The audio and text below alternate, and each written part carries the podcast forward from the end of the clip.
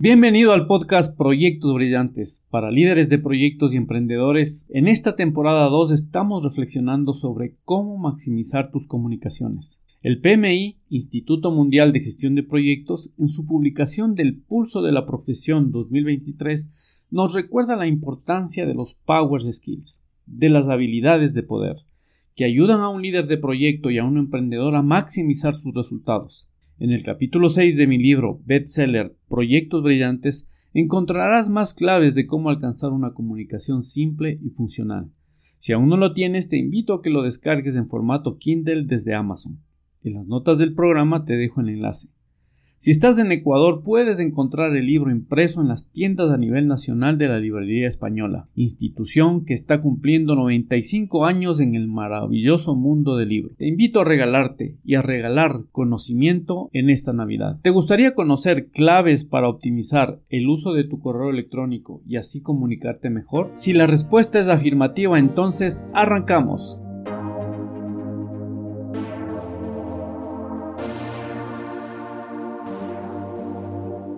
Muy buenas a todos, soy Franz Tufiño y este es el podcast Proyectos Brillantes, dirigido a líderes de proyecto y emprendedores que quieran compartir, descubrir y aprender claves para que sus proyectos, sean estos pequeños o grandes, tengan resultados espectaculares, extraordinarios y que cumplan con el propósito para el cual fueron creados dejando un legado, un aporte que contribuye a hacer de este mundo un poco mejor. El mundo está cambiando muy rápido y los líderes necesitamos desaprender, aprender y reaprender de forma permanente.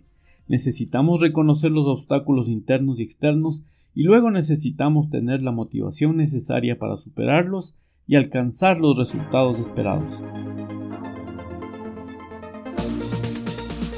El tercer paso para maximizar tus comunicaciones es hacer un uso eficiente del correo electrónico.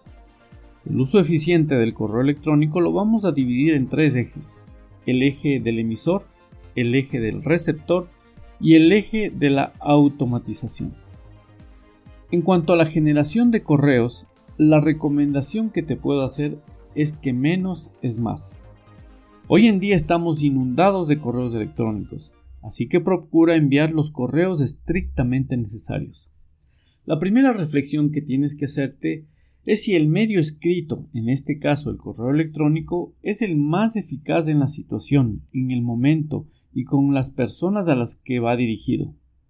Si la respuesta es afirmativa, el segundo paso es pensar primero sobre el objetivo, y la idea principal que quieres transmitir con el correo que vas a crear. Es una buena práctica en algunos países utilizar el correo electrónico como minuta resumen de una conversación o reunión.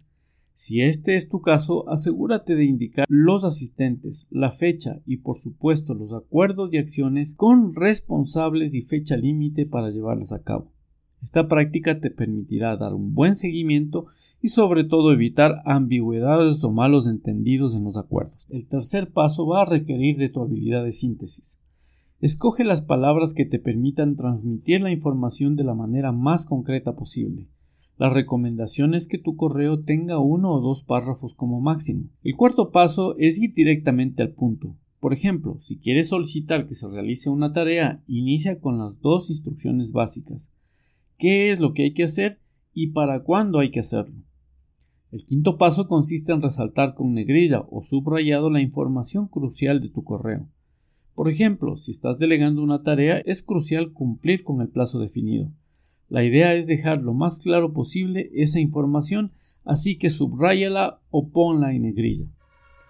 Una vez que tengas el cuerpo del mensaje, el sexto paso consiste en escribir el asunto del correo. Una vez que tengas el cuerpo del mensaje, el sexto paso consiste en escribir el asunto del correo. El título del mensaje tiene que ser lo más claro posible, de manera que se entienda de qué se trata tu correo e invite a leerlo. Debemos ser capaces de dar a conocer a los destinatarios de que se trata el correo sin necesidad de abrirlo. Te recomiendo indicar en el asunto al menos estas dos coordenadas, qué quieres y sobre qué es. Por ejemplo, envío de documentos, estado de resultados mes de diciembre 2022 y el nombre de la empresa. Como paso séptimo, escribe los destinatarios del correo tomando en cuenta que está dirigido a la persona correcta y si es necesario con copia a quienes deban estar informados. Nuevamente, la regla de menos es más se aplica en este paso, que solamente estén las personas interesadas en la comunicación. Escribir los destinatarios hasta este momento tiene la ventaja de evitar que por error se salga el correo y se distribuya a quien no debiera recibirlo. Como paso octavo, te recomiendo que escribas varios correos si se trata de varios temas. Esto facilitará la comunicación, evitará confusiones y minimizará la posibilidad de cadenas de correos interminables. De todas maneras, si los puntos están relacionados a un mismo asunto, asegúrate de utilizar varios párrafos, títulos y viñetas o números. La claridad es fundamental en los mensajes escritos. Como paso noveno, evita utilizar el correo como medio de conversación o peor, medio de discusión. Como líder de proyecto y emprendedor te corresponde coordinar una llamada o sesión de trabajo cuando detectes que el equipo necesita dialogar y está utilizando el medio incorrecto. Finalmente, evita utilizar frases con mayúsculas o colores rojos en tus mensajes. En varios países eso se lee como si estás gritando o llamando la atención de mala manera. Por otro lado, el uso de emoticones puede ayudarte a hacerle saber a tu interlocutor la emoción que tienes al enviar el mensaje pero de ninguna manera reemplazará la comunicación hablada y la comunicación no verbal.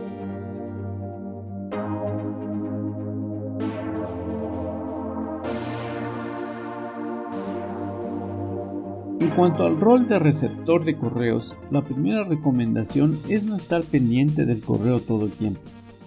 Define unos intervalos de tiempo fijos para leerlos y asegúrate que no sea a primera hora de la mañana. La cantidad de intervalos dependerá de qué tanto tu trabajo depende de los correos electrónicos. Las primeras horas de la jornada las debes dedicar a tus tareas más prioritarias y te puedo asegurar que leer todos los mensajes recibidos no es una de ellas. La segunda recomendación es que el correo electrónico recibido debe leerse y debes tomar inmediatamente una decisión sobre qué hacer con él. Pasar inmediatamente a la acción.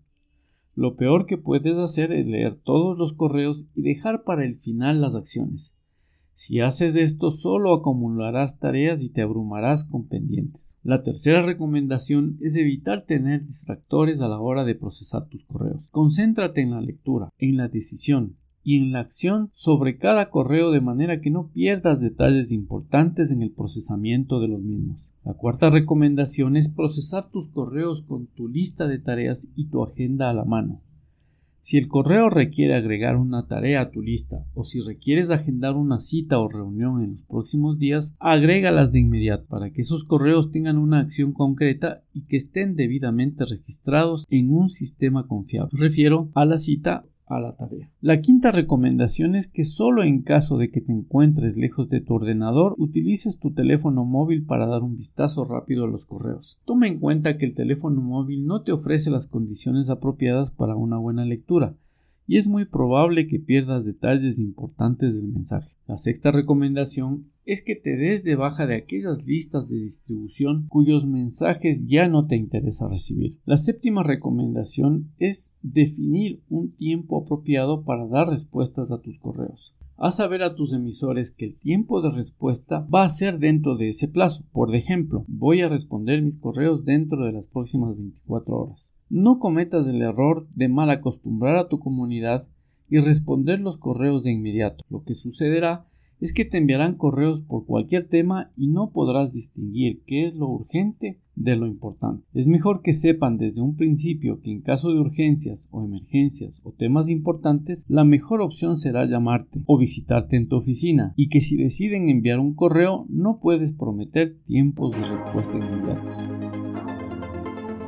En cuanto al eje de la automatización, en primer lugar familiarízate y utiliza las plantillas prediseñadas que tienen los editores de correo, lo que te permitirá ahorrar tiempo de generación de correos electrónicos. En segundo lugar, mejora tus habilidades en el teclado. Esto te permitirá escribir más rápido y también utilizar atajos para que la elaboración de correos sea más ágil. En tercer lugar, si la eliminación de suscripción de todas las fuentes de mensajes que ya no te interesa recibir no ha funcionado, crea una regla automática para que los correos recibidos de ese emisor no deseado se vayan a la bandeja de correos borrados de forma automática. Asigna también una prioridad especial a aquellos correos de clientes o de tus superiores o de colaboradores que quieres asegurarte darles la primera prioridad en caso de que recibas una comunicación de su parte.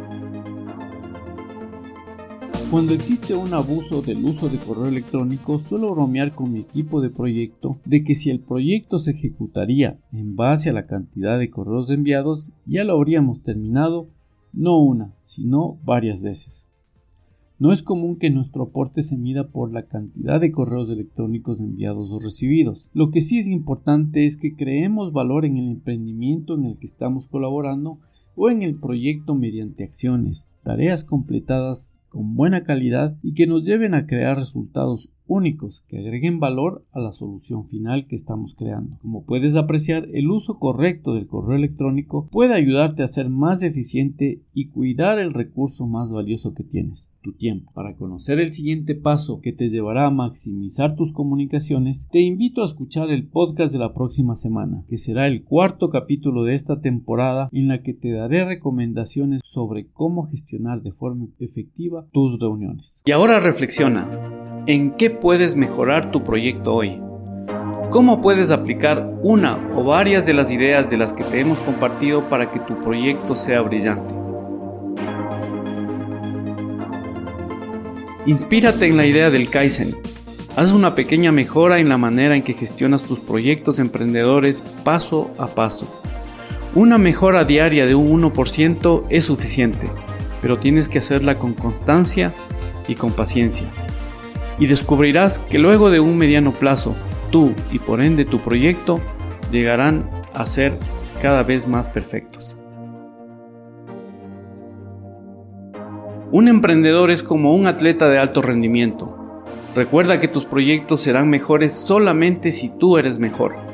Así que invierte en ti, invierte en tu aprendizaje y luego da siempre lo mejor. Esfuérzate por ser tu mejor versión cada día. Ten presente siempre a dónde quieres ir y cuáles son tus valores rectores. Y luego asegúrate que las decisiones y acciones que realizas cada día te lleven hacia tu objetivo. Te esperamos la próxima semana con más proyectos brillantes. Te esperamos la próxima semana con más reflexiones, ejemplos y experiencias para maximizar tus resultados.